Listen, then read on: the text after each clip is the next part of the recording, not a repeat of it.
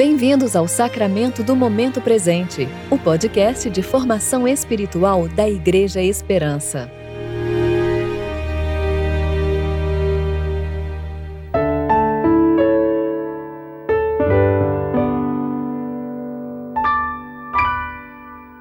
Hoje é sábado, 30 de abril de 2022, tempo de preparação para o terceiro domingo da Páscoa, porque seu amor para conosco é grande e a fidelidade do Senhor dura para sempre. Aleluia.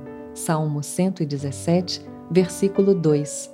Eu sou Dani Braga e vou ler com vocês a reflexão de Emerson Amaral referente a Lucas, capítulo 14, versículos 12 a 14.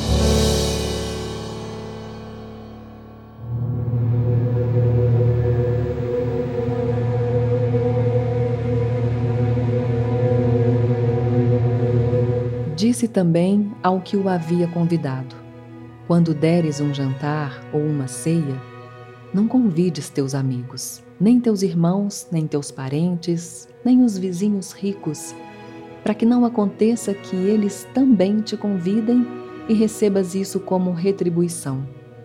Mas quando deres um banquete, convida os pobres, os aleijados, os mancos e os cegos, e serás bem-aventurado pois eles não têm com que te retribuir.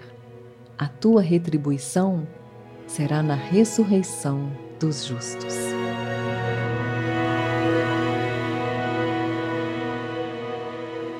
Em seu livro Justiça Generosa, Tim Keller traz a afirmação de que essa é a mensagem de Jesus mais desprezada na história da Igreja e, infelizmente, ainda o é nos dias atuais. Como hoje, era muito comum na época a lógica da economia da dívida, na qual quem convidava alguém ou presenteava esperava, como via de regra, receber também um convite ou um presente à altura. Jesus desvirtua essa lógica de retribuição ao nos introduzir na economia da dádiva, que é aquela regida pela graça que não funciona com base no merecimento ou retribuição a motivação aqui é bem diferente.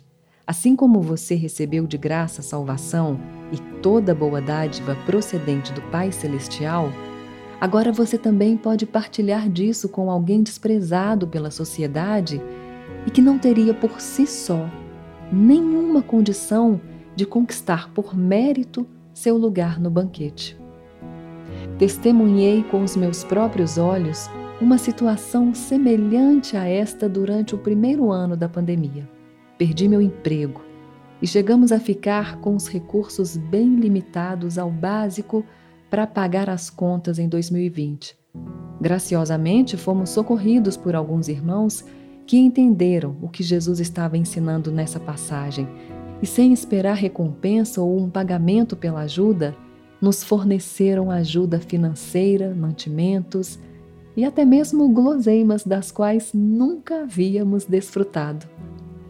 Sou grato a Deus pela vida desses irmãos, não só por terem nos ajudado na necessidade, mas também por nos permitirem ver que o discipulado de Jesus está sendo trabalhado em seus corações. Gente que realmente amou o seu próximo como a si mesmo.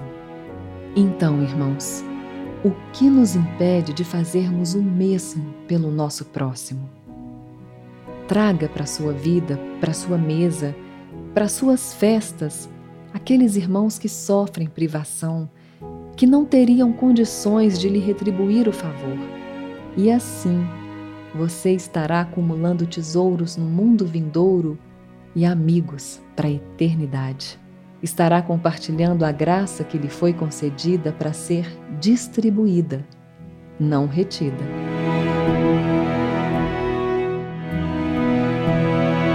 Oremos. Tu és, Senhor, o doador de toda boa dádiva. Nada temos que não tenhamos recebido, e se recebemos, não temos por que nos orgulhar. Faz de nós, Senhor, dispenseiros da tua graça que usemos nossos dons e nossos bens com generosidade e amor. Em Jesus oramos. Amém.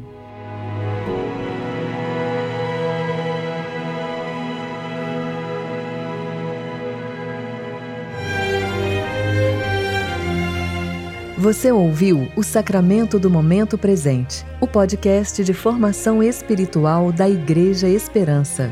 Que a palavra de Deus habite ricamente em seu coração e preencha sua vida com sabedoria.